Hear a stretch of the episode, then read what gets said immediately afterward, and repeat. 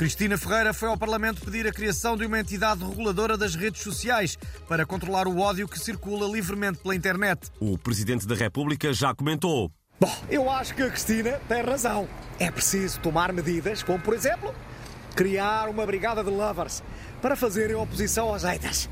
Estes lovers andariam pelas redes sociais e a deixar assim coraçõezinhos e comentário como esta linda, amo-te de paixão ou desejo praticar o amor contigo. No fundo, a espalhar afetos como eu faço pelo país fora. Bom, é.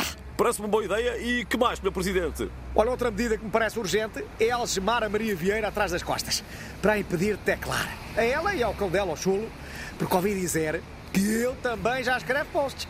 Bom, Quem também já se pronunciou sobre o assunto foi a irmã de Cristiano Ronaldo, Cátia Aveiro. A Cristina tem toda a razão. As redes sociais estão cheias de frustrados, ressabiados, amados, que têm inveja do talento da nossa família. Do Ronaldo para a bola e do meu para a música. Era cortar as mãozinhas a quem escrevesse insultos ao Cá Aveiro e resolvia-se logo a questão. Voltamos para fazer uma ligação ao nosso enviado especial à Guerra das Audiências. Alô, José Milhazes, eh, como está a situação por aí?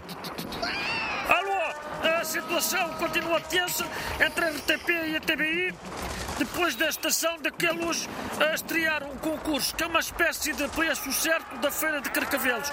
Chama-se Vai ou Racha e também tem uma assistente a apontar e acariciar eletrodomésticos, embora com menos carinho que a elenca. E teme-se retaliação por parte da RTP? Bom, a RTP faça uma réplica de Festa é Festa chamada Conhaque é Conhaque, mas por enquanto são apenas rumores.